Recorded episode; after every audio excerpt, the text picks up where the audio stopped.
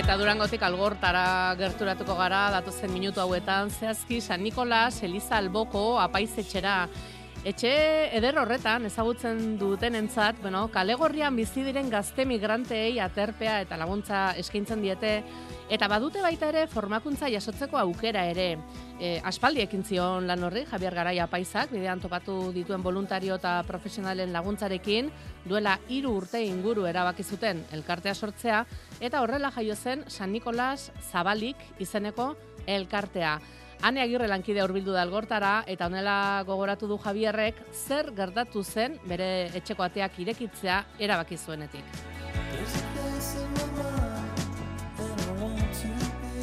Zure etxeko ateak zabaldu zenituen eta zer gertatu zen? Bai, ni orain dela amabi urte e, heldu nintzen e, algortara, eta bai, e, urte bat pasata hasi nintzen, e, nire etxe bizitzan ba, gazte etorkinak eh, e, ba, hartu ez da. Aziratik ikusi neban hemen e, algortan ba, gazte pilo bat e, eta zoritxarrez gero eta gehiago kale gorrian eh, zeudela eta e, bueno, orlan, hasi nintzen bategaz, bigaz e, eta astiro-astiro ba, ba, azida eta bueno, orain heldu arte, ez da. Hemen egongo ez balira, kalean egongo lirateke.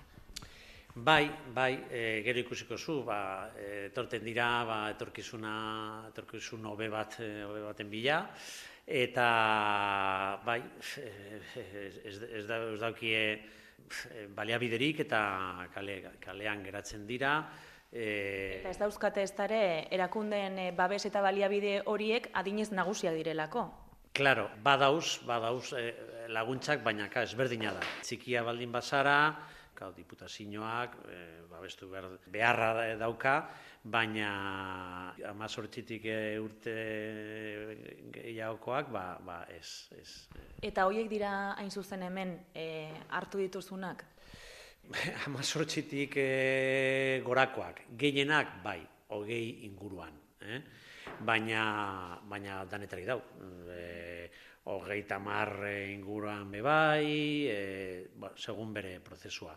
Gehienak Magreb ingurutik etorri dira, eta gero, ba, bai, perfil bera, batzue daukie agian, e, bueno, bere formazio gehiago, bere jatorritik ekarritakoa, baina egiten duguna prozesua da lagundu bakalean ez egoteko, bere beharrak bete, e, basikoak, eta batez be e, lagundu ikasteko, eh, lan aukera e, lortzeko. Oinarrizko beharrak hortaz zeintzuk dira? Aterpea izateaz gain, etxe bat, e, berotasuna, pisukideak, e, ze gainera oso garrantzitsua da, imaginatzen dut euren adin eta egoera bereko, ez, e, jendea inguruan izatea.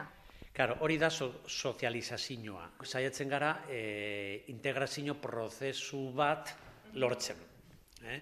Orduan, karo, e, integrazio prozesu hori, integrazio hori lortzeko, ba oso garrantzitsua da e, herriko jendea, komunitateak e, parte hartzea.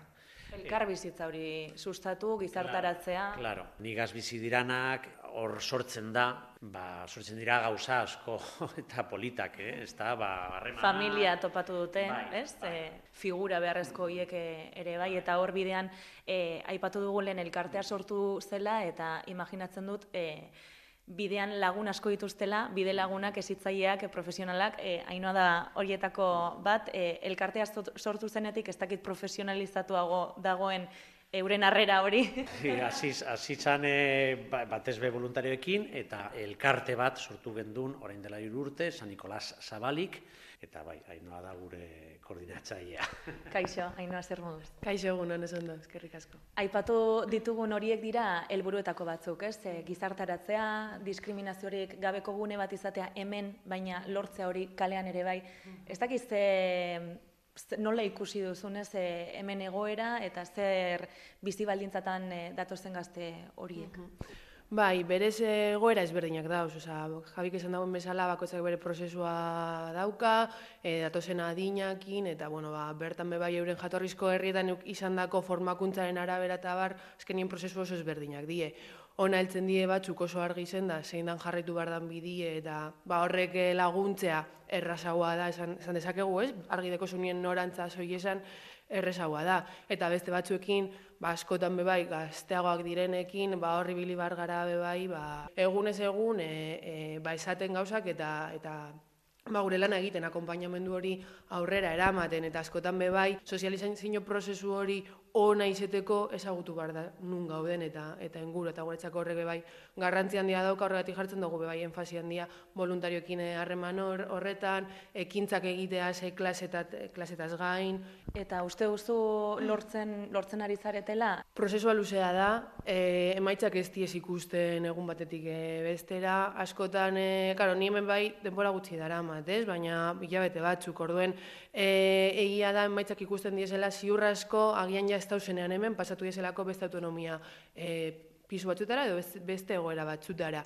Egia da, prozesuaren pausu txikitzuak ba, batzuk bai juten diesela ikusten, baina eskenean e, lana bai askotan saia da ez dugulako emaitza momentuan eukiten, ez? Baina bai ba, konfiantza hori zen dugu euren etorkizunerako onena dela iten ari garen hori azten diz klasetara etorten, eta bueno, ba, horbe bai ezagutze prozesu bat hasi iten da, eta ba, bueno, badauz pausu ezberdinak e, egin beharrekoak, eta gero ja, ba, pisutera sartzeko aukera goten da, eta barrez.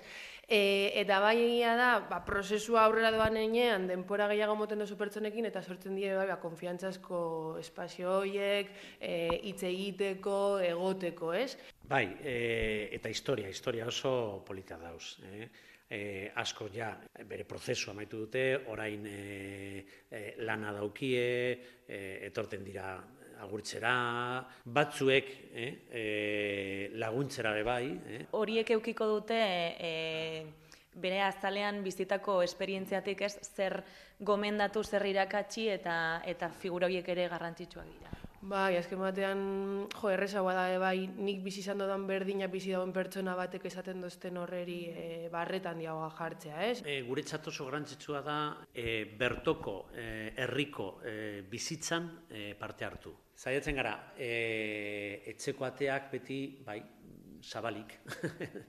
Joan etorrietarako, ez? E, ateratzeko, sartzeko, e, beti ba, imaginatzen dute pertsona berriak etorri daitezkelako, zenbat lagun daude une honetan hemen e, etxean? E, pisu baten, pizkat aterpe moduan e, dagona, e, saspi, bestean e, bost, baina kapazitatea da e, hogeita lau. E, une honetan e, ama saspi dauz, e, osoan, e, iru pisutan, da, dira iru planta, eta etxe bizitza hundiak, eh, hau da etxe bizitza derra, eta unenetan bai, amazazpi pertsona dauz, eh, pisu ezberdinetan. Amazazpi lagun beraz, bizi hobe baten bila datoz, eh, datoz gurera orokorrean denak, amit eta salak gaztearen, gazteen ikuspegia entzungo dugu jarraian, gazteleraz ikasten ari dira beraiek, hogeita bi eta hogeita laburta dituzte, eta itxasoa zeharkatuta, eta aurrez beste zenbait okitatik igar ondoren, iritsi ziren Euskal Herrira, eta Maroko horrak dira biak, ia ze kontatzen diguten. Me llamo Hamid, por lo más, y tres días en la patera. Me llamo Salah, nueve meses. Bederatzi hilabete dara matza Salak, gazte marokoarrak algortan, Hamidek bost, clase castellano. Sí, aquí, aquí futuro bueno, trabajo bueno. Beso zabalik hartu dituztelako aterpetxean pozik, kalean aldiz. Una cosa, para mí la gente de la calle no igual, ¿entiendes? A la calle muchos racistas. No todo bueno y no todo malo. Igual aquí.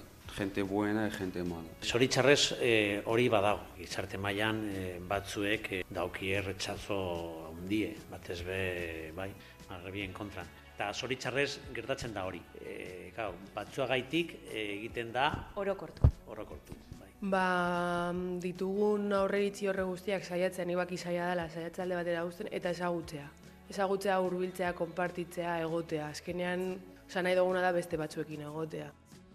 Beno, gaztelera ikasten ari direla esan dugu, baina euskarare ari zaie sartzen belarritatik, eta hilabeteotan ikasitakoa erakutsi nahi izan digute euskarako hitzak zerrendatuz. Egunon. Agunon. Eh, eskerrik asko, Arastaldion, Gabon, También, Niska. Neska, hemendi? Agur, neska mutxila, eskerrik asko, Dauzenak e, aterpe, aterpe moduan, alberge moduan, e, goizetan ez natu iten dodaz. Orduan sartzen az beti egunon, egunon, eta deko e, kuriosidade bat, ze antzeko hitz bat a, egunon edo agunon edo lango zer, e, enamazik dala euren beste hizkuntz bat, esan nahi dau gorros. Orduen, eitotzi nahiko grazia, horregatik e, egunon hitzakin euretzako erresa da, porque beste esan nahi badeko. Egun honitza ongi ikasi dute, biak ala biak, oso eskertuta daude San Nikolas Zabalik elkartearen babesean algortako apaizetxe honetan, Pozik, bertan topatu dituzten pixukide lagun eta oroar algortako herritarrekin, naiz eta kalean, ba, zenbait kasutan entzun diegu arrazakeria azalean bizi behar izan dutela, e, beko pixuan, aterpetxean bizi da bat, besteak jada lortu du goiko pixura igotzeko baimena, euren bizitokia ere erakutsi digute. Gauz, e, hemen tipo alberge, aterpetzea, eta goian pisua. Eurek erakutziko txue. Hau da, albergea? Alberge, bai. Hemen dekiz bilogela, Esta primera habitación tienes tres camas, y la otra segunda tienes cuatro camas. Tranquilo y bueno, luego vamos arriba al peso. dauz prozesu ezberdinak, pausu ezberdinak. Bai, zei hilabetera arte hemen ego dauz, bai. Eta hori hemen dauz, zazpi pertsonan dako bi kuarto, eta beko partean e, afaltzeko toki erakutziko txugu, Vale. bai. Mira. Ah, ikurriña. Sukaldean. Sí. Toca para cocinar y para cada día. Txandak dituzte? Txandak dituzte egun bakoitzan berak esan dauen bezala, e, afaltzeko batek deko txanda, eta iten dago afaria danon dako, hau da zazpiren dako, eta afaltzen, do, afaltzen dabe, eta afaltzen dugu, bertan gauden ezitzaia, etorten gara eurekaz afaltzen, bedatziterritan e, danak batera. Eta gero goizetan ego, e, gozaria bakoitzak prestatzen dago berea, edo alkarrekin e, altzeten badie, ba alkarrekin iten dabe, bai. Este se llama tajín. En Marruecos, patatas y cebolla o la carne.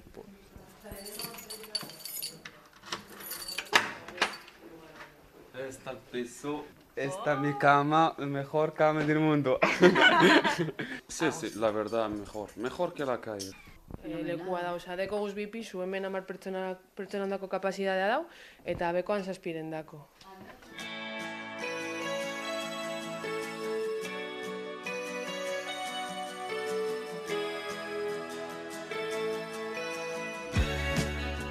Aipatu dituzu ez dakizen bat e, urte, aspaldi hasi zinela lan honekin. E, egoera aldatu da? Kale, kale gorrian dauden e, horien egoera jende gehiago dago kalean, e, geroz eta gazteagoak dira, e, bide honean goaz, okerrera egin du, Bueno, a ber, e, migrazio prozesuak mm, pizka ziklikoak dira. Une honetan, haundipen bat e, ikusten da. E, jende gehiago dator. Zergatik, ba, uste dugu, mm, bueno, faktore asko dira, baina pospandemia, mm, pospandemia fenomen horretan, ka, pandemian dana e, itzita egon zan, e, eta, karo, herrien arteko, herrialde arteko movimentua, be bai, horrezeatik uste dugu orain e, jende gehiago etortzen da une honetan, urte, urte honetan. E, bueno, ez da erresa, jende asko, jende gehiago etortean, egi esan, kolektibonek e, deko e, gizartean estigma handia. gehiago datoz eta gizarteak zer e, hobetu du bere jarrera, bere harrera egiteko modua, A ber, nik ez daki jakingo nuke bai horri erantzun bat e, ematea. Nik esan, oza, jakin dezaket eurek edo niri kontetan ondoztiena gazteak zelan zetitzen direzan e, askotan, ez? E, begiradak edo ba, apur bat urruntzea, olako keinuak eurek ikusten dabez, eta bat auskalean eta jarraitzen diez egoten. Orduen, aldatu diez gauzak, ba, agian sensibilizazioa pur bat gehiago egon daiteke, baina nik uste jarrerak berez jarraiten dugu zela ukiten, eta askotan jarrera horrek be bai inkontzientak egiten dugu askotan, ez? Orduen, askotan beldurra baino ez jakintasuna delako, ez? Ba, nik uste dut biak e, biltzen direzela, ez? E, jakitasun handia dau, be bai, nik uste hemen dauela adibide oso polit bat, osea, hemen dauz pilo bat voluntario, egiten dabiesenak ekintza ezberdinak gaztiekin, bai klaseak eman, bai etorria faltzen, bai ekintzetan egon, eta azken batean horrek egiten dauena da bai, voluntario horiek gero badekie euren testu ingurua, nola, nora heldu eta zabaldu bizitzen da biena e, gazte hauekin, eta nire ustez hori da garrantzitsuena. Javi, geroz eta voluntario gehiago daude, hemen? E... Ba, sorionez, bai, voluntario asko dauz eta mantentzen dira. Adibidez, pasaen urtean be bai, asko etorri ziren e, Ukrainiaren krisi ondorio, eta eta mantentzen dira asko. Bai, profesionalako oso garrantzitsua dira, baina komunitateak, voluntarioak, e, ba, be bai oso garrantzitsuak. Kristina, oinarria zarete, nola ikusten duzu hori? Zuke imaginatzen du zure aletxoa jarri nahi zenuela eta horregatik iritsi zinela ona, e, nolatan, e, parte hartu horrelako proiektu batean eta zer egiten duzu hemen? Bueno, ba, ni egon nintzen ja, laro gita margarren e, amarkadan egon nintzen e, elkarte batean, Bilbo itxesa balbitzen zan, eta hor klase, gaztelaniako klaseak ematen genizkien, ematen genizkien e, e, atxerritarrai bet. Batez ere gara jartan ziren e, subsaharianoak, jende asko zairekoak, e, bueno, leku batez ere angolakoak, segerra zegoen, eta orduan hasi ginen hor, klasak ematen. Eta gero, bueno, ni lanean nengoen, gero hablabak zinituen, bueno, orduan utzi nion hori egiteari, baina beti, bueno, beti, pues igual, ekonomikoki laguntza emoten, hori bai, baina ez fizikoki ez. Eta gero, pues hori, Jabik esan duena, kranianoak etorri zirenean, lagun batek esan zidan behar zirela, ba, jendea behar zela, eta eh, etorri nintzen, eta gero ja, ukranianoak, bueno, alde zuten, bueno, batekin jarraitzen dut harremanetan, eta klase ematen, baina ja partikular moduan. Eta, baina, bueno, eta gero, pues, e, mengo e, gazteei klase matera.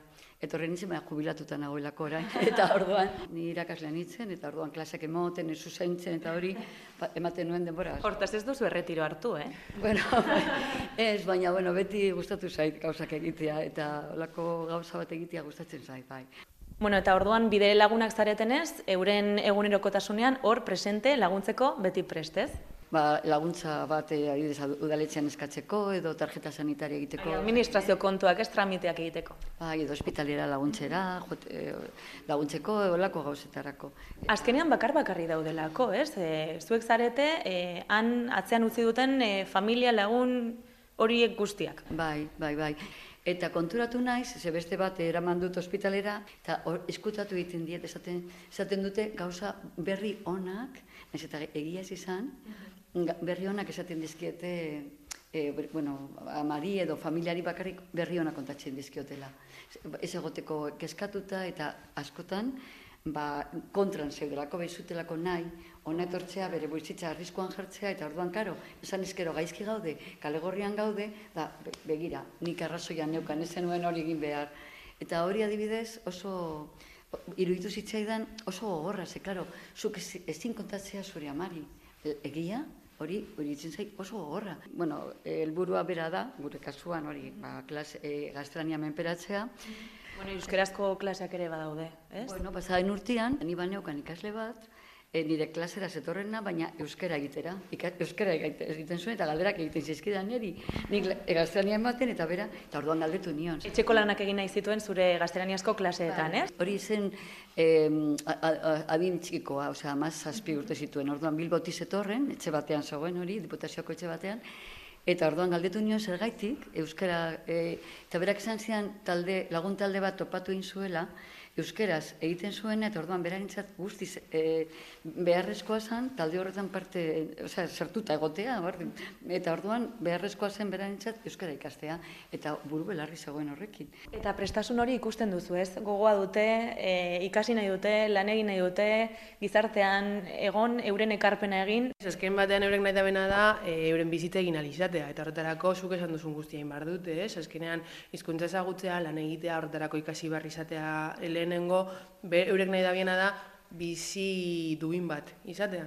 Askotan despistatu iten da helburu, baina guri bai pasetan jaku, ez? Nori ez jako pasetan. Orduen, bueno, hori da proa gure lana, horre egotea, bai, eurek badaki helburua zein dan, eta nahi dabe gurekin bizi, elkar bizitza bat, e, sustatzea eta sortzea.